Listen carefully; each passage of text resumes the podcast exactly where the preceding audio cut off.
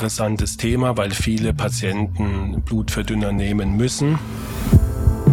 Und äh, was du sicherlich auch in deinem Praxisalltag viel diskutierst, ist die Frage nach den Nebenwirkungen. Korrekt würde man eigentlich sagen, das sind Gerinnungshemmer, Blutgerinnungshemmer. Und Gerinnsel im Herzen, kann ich dir sagen, ist, ist eine Katastrophe. Hand aufs Herz. Der rezeptfreie Mediziner Talk.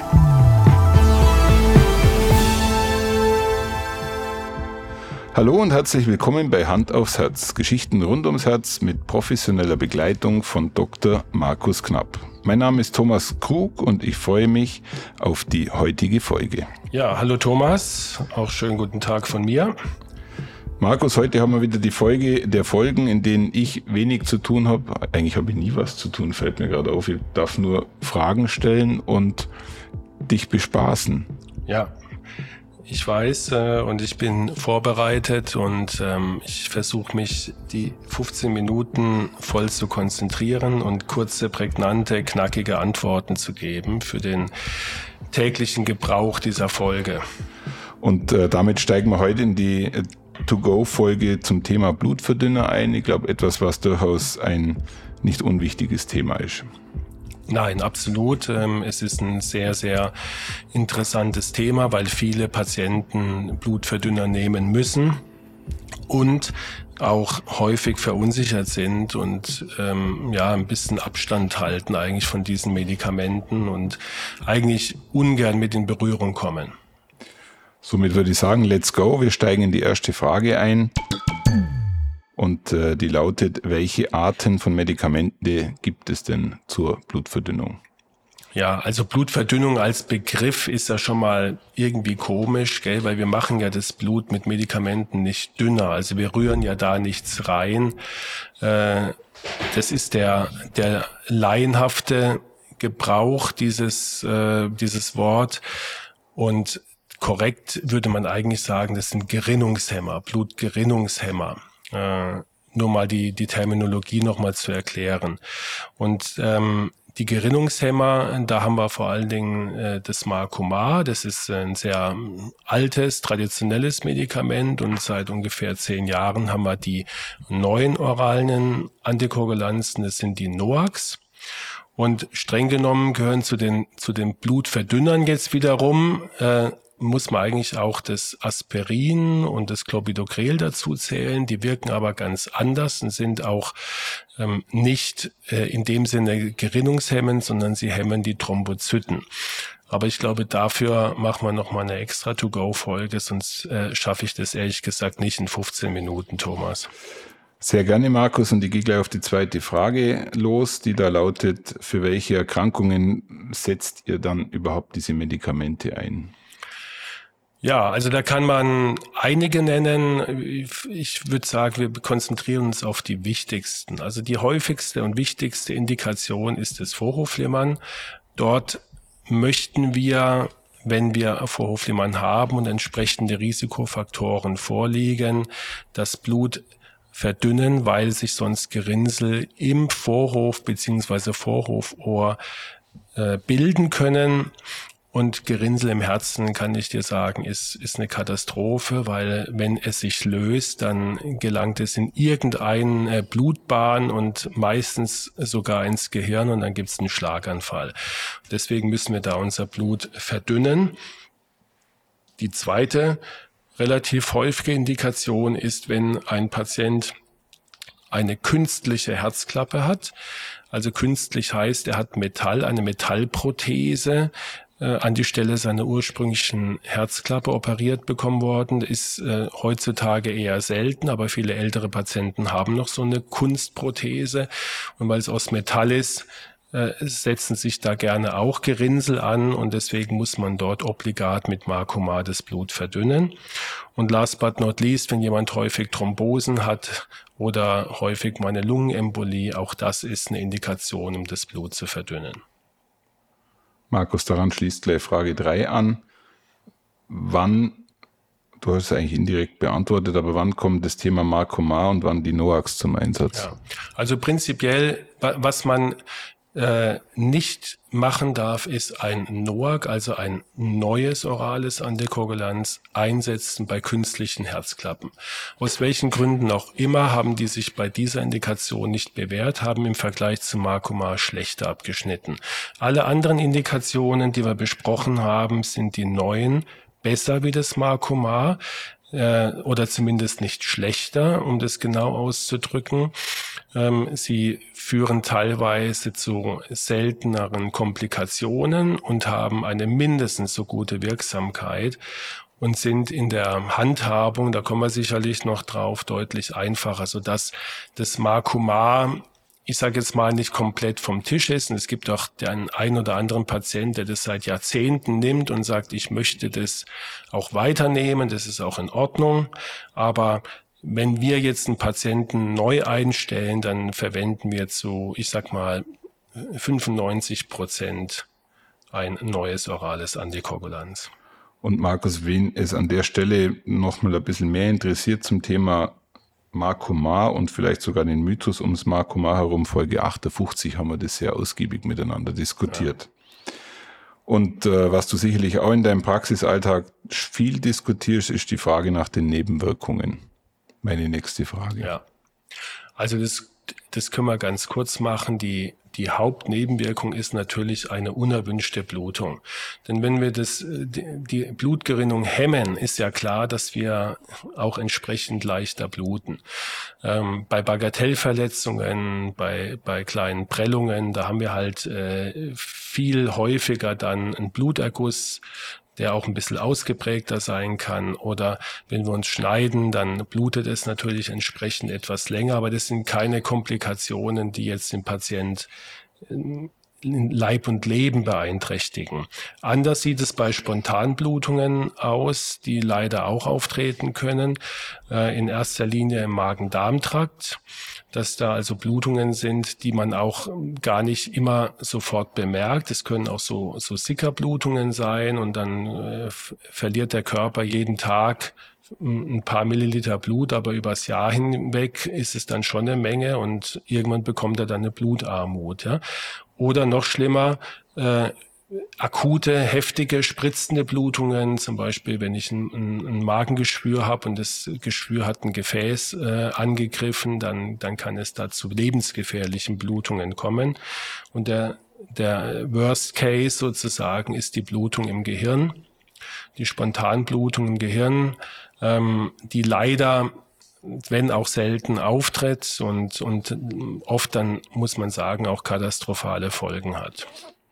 Das macht alles ein bisschen Angst, was du gerade äh, geschildert hast und ist aber, vielleicht um das gleich dazu zu sagen, selten. Also wir mhm. sehen äh, Hirnblutungen bei, bei ein Prozent, also 99 Prozent bekommen nie eine Hir Hirnblutung von Patienten, die also so ein, so ein NOAC einnehmen. Ja. Äh, bei den Magen-Darm-Blutungen ist es etwas mehr, aber Gott sei Dank ist es dann äh, ernst zu nehmen, aber, aber geht in der Regel dann doch sehr gut aus. Jetzt eine ganz einfache Frage, wie wird äh, diese Art von Medikamenten dosiert? Also bei Marcumar äh, muss man, und das ist ja auch ein Nachteil, muss man die Dosis immer anpassen an den sogenannten INR-Wert. Früher haben wir Quick-Wert gesagt. Das heißt, äh, es wird im Labor ein Wert bestimmt und der zeigt uns an, wie, in welchem Ausmaß wir äh, das Blut gehemmt haben, die Blutgerinnung gehemmt haben. Und dann muss entweder der Hausarzt oder der Patient selbst, man kann das auch lernen, die Dosis immer individuell ähm, sozusagen bestimmen. Das sind in der Regel, je nachdem wie groß und wie schwer der Patient ist und ob er äh, männlich oder weiblich ist, in der Regel so eine Tablette am Tag. Ja? Und bei den neuen oralen Antikoagulantien da ist es so, dass wir eine feste Dosis haben. Die muss manchmal angepasst werden, wenn der Patient sehr alt ist, wenn die Niere schlecht ist oder er sehr wenig wirkt. Aber ansonsten ist es immer die gleiche Dosis und wird je nach Präparat einmal oder zweimal am Tag eingenommen. Und äh, da gibt's auch keine Blutkontrolle, die erforderlich ist, sondern ich nehme das wie meine Blutdruckmedikamente einfach jeden Tag ein.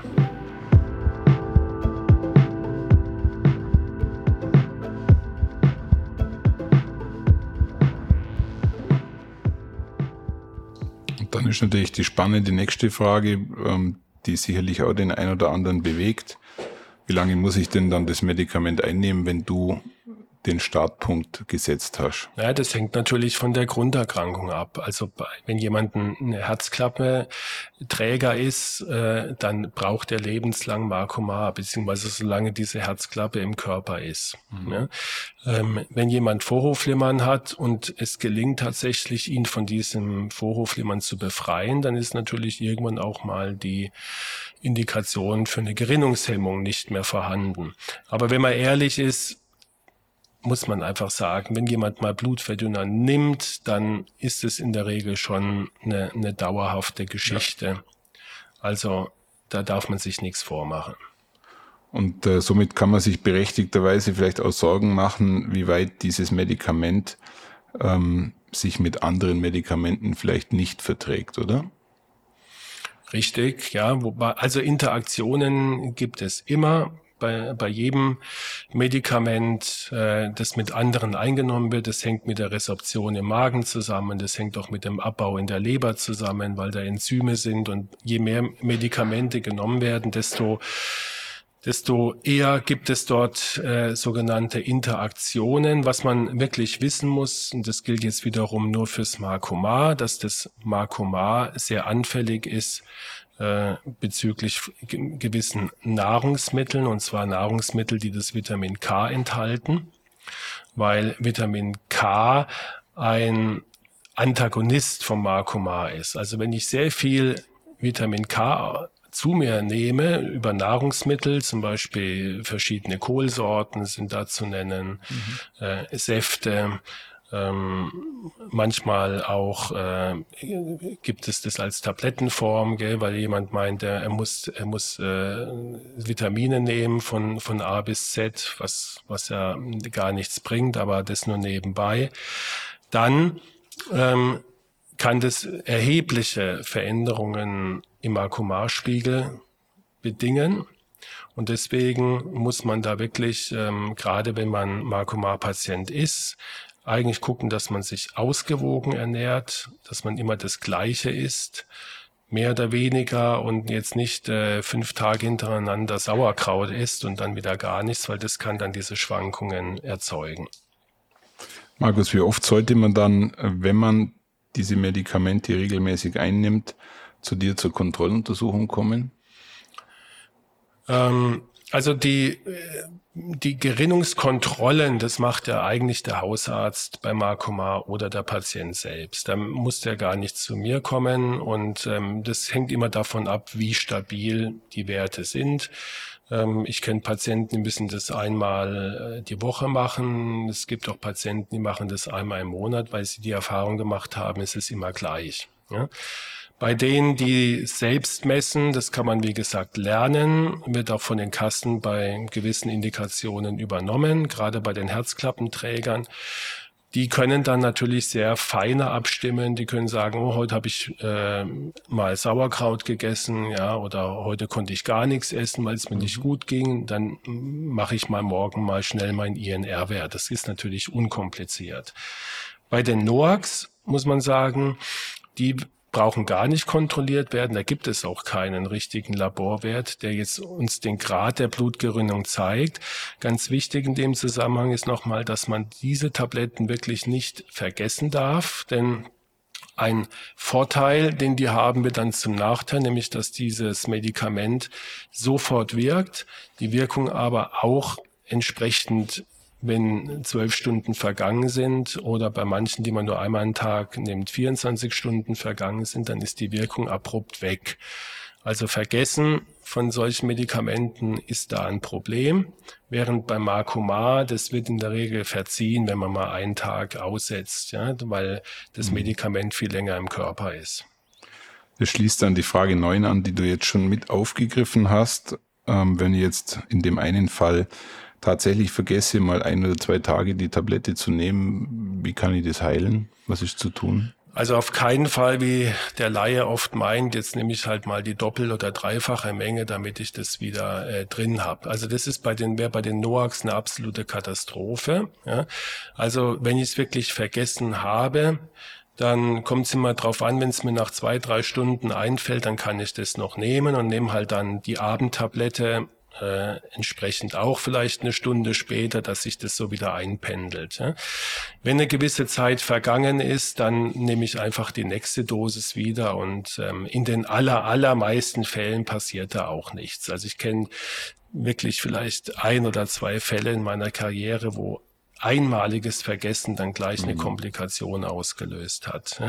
Bei Markumar ähm, da kann man sich überlegen, wenn man einen Tag ausgesetzt hat, dass man dann am nächsten Tag etwas mehr äh, an Tabletten nimmt, äh, wie, wie gewohnt, aber nicht gleich das Doppelte, sondern einfach sagt, komm, äh, wenn ich sonst immer eine nehme, nehme ich halt ein Viertel Tabletten, damit äh, ich äh, das wieder so ein bisschen abfangen kann.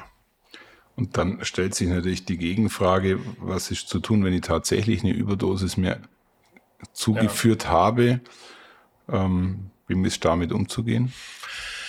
Bei Marco Mal relativ einfach. Ähm, ich lasse einfach mal ein paar Tage die Tabletten weg. Dann geht ja jeden Tag der INR schrittweise äh, nach unten. Und wenn er nach unten geht, heißt es, die Blutgerinnung ist weniger. Wenn er allerdings in einem Bereich ist, der so gefährlich ist, dass wirklich eine Spontanblutung auftreten kann, dann ähm, muss man Vitamin K zuführen. Mhm. Ja? Oder im schlimmsten Fall auch sogenannte Plasmakonzentrate, wo also Gerinnungsfaktoren dann konzentriert dem Patienten über die Vene gegeben werden. Ist Gott sei Dank auch das sehr selten erforderlich. Bei den NOACs ist es schwierig. Da gibt es äh, für die allermeisten kein sogenanntes Antidot, was akut wirkt. Das ist auch ein Nachteil, wird auch immer von Markomar-Befürwortern dann ins Feld geführt.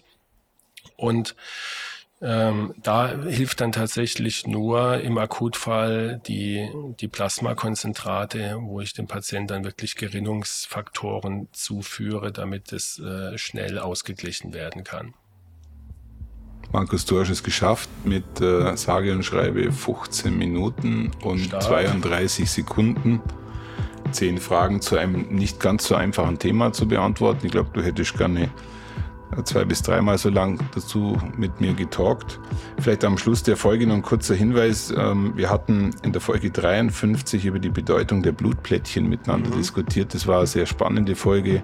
Also auch die lohnt sich in dem Kontext vielleicht nochmal reinzuhören. Und äh, ihr könnt jetzt, äh, das äh, Lustige ist, wir haben schon so viele Folgen produziert. Ihr könnt jetzt hier ganz viele aufzählen, die jetzt mit dem Thema von heute zu tun haben. Aber lassen wir es mal bei den beiden, auf die ich hingewiesen habe. Und äh, herzlichen Dank. Gern geschehen. Bis zum nächsten Mal. Bis Thomas. zum nächsten Mal. Tschüss. Ciao. Tschüss.